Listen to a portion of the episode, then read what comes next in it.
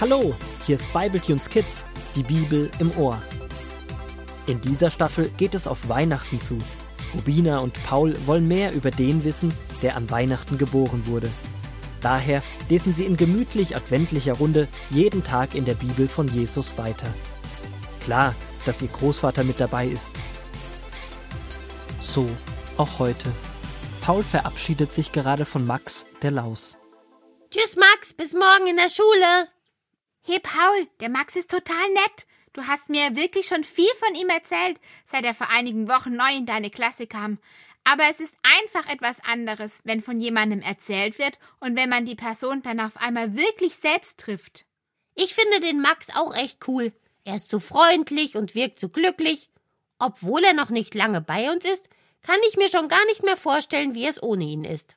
Auch ich muss sagen, der Max war sehr höflich sehr höflich und gleichzeitig offen. Wollt ihr vor dem Abendessen noch eine Geschichte hören? Das lassen sich Paul und Rubina natürlich nicht zweimal fragen, und schon sitzen die drei Rosenholztee schlürfend an der Schreibtischlampe und Großvater Wood liest aus Johannes 4 die Verse 15 bis 41. Geh nach Hause und hol deinen Mann, forderte Jesus die Samaritanerin beim Brunnen auf. Ich hab keinen Mann, antwortete die Frau. Das stimmt, sagte Jesus, Du hast schon fünf Männer gehabt, und der, mit dem du jetzt zusammen bist, ist gar nicht dein Mann. Du bist ja ein Prophet, staunte die Frau. Bitte, beantworte mir doch eine Frage. Unsere Vorfahren haben hier auf diesem Berg zu Gott gebetet, aber ihr Juden sagt, dass man ihn in Jerusalem anbeten muss. Was ist denn nun richtig? Jesus sagte, Bald wird das gar nicht mehr wichtig sein, dann kommt es nur noch darauf an, dass die Menschen, die zu Gott beten, ihn wirklich erkennen und von seinem Geist erfüllt sind. Von solchen Menschen möchte Gott angebetet werden. Ich weiß, dass Gott uns eines Tages den Retter schicken wird, den Messias, erwiderte die Frau. Wenn er kommt, wird er uns all diese Dinge erklären. Da sagte Jesus, Ich bin derjenige, von dem du sprichst, ich, der Mann, der gerade mit dir redet. Die Frau ließ ihren Wasserkrug stehen und eilte in die Stadt. Sie sagte zu den Leuten Kommt mit, da draußen am Brunnen sitzt ein Mann, der mir alles gesagt hat, was ich getan habe. Vielleicht ist er der Messias. Viele schenkten ihren Worten Glauben und kamen mit ihr. Sie baten Jesus, bei ihnen zu bleiben, und er blieb zwei Tage lang in Sicher. Durch das, was er zu ihnen sagte, glaubten noch viel mehr Menschen an ihn, und sie sagten zu der Frau Jetzt glauben wir nicht mehr, weil du uns von ihm erzählt hast, jetzt haben wir ihn selbst gehört und wissen, dass dieser Mann wirklich der Retter der Welt ist. Warum war es der Frau so wichtig zu wissen, wo man Gott denn nun anbeten soll? Ich glaube, die Frau war so erstaunt, dass Jesus auch ihre Schwächen wusste und wusste, was sie in ihrem Leben schon alles durchgemacht hat, so dass sie ganz neu an Gott geglaubt hat. Durch Jesus hat sie den Glauben wieder ernst genommen und wollte ihr Leben ändern, wieder auf die richtige Bahn lenken, und sie wollte das dann auf jeden Fall richtig machen. Deswegen hat sie Jesus danach gefragt. Und der zeigt dir dann, dass es nicht auf das Wo ankommt, sondern wen man anbetet. Jesus zeigt dir, dass es wichtig ist, Gott zu kennen und zu wissen, dass er einen liebt und was Gott sonst noch für Gedanken über einen hat.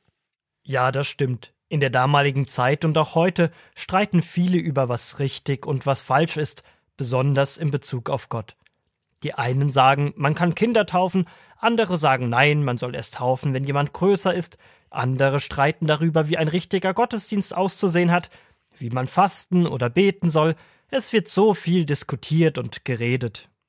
Und Jesus sagt hier, dass wir das nicht tun sollen, beziehungsweise dass uns nichts wichtiger sein soll, als Gott wirklich zu kennen und seinen Geist in uns zu haben.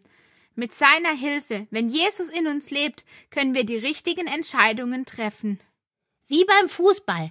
Manchmal streiten wir darüber, wie wir gegen das andere Team spielen wollen, ob wir lieber mit mehr Abwehrspieler spielen oder so. Aber das, was wirklich zählt, ist, dass wir gemeinsam als Team spielen und der Ball im gegnerischen Tor landet. Der Weg dahin ist zweitrangig, auch wenn natürlich solche Dinge schon wichtig sind. Toll finde ich auch, wie Jesus sich ihr zu erkennen gibt, als der Messias. Er hilft ihr total, indem er ihr erklärt, hey, du musst nicht mehr auf den Retter warten, der ist schon hier und steht genau vor dir.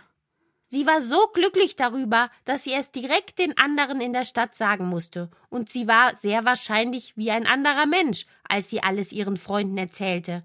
Nur dadurch, dass sie etwas von Jesus erzählt hat, haben schon einige an Jesus als Retter, den Messias, Gottes Sohn, geglaubt.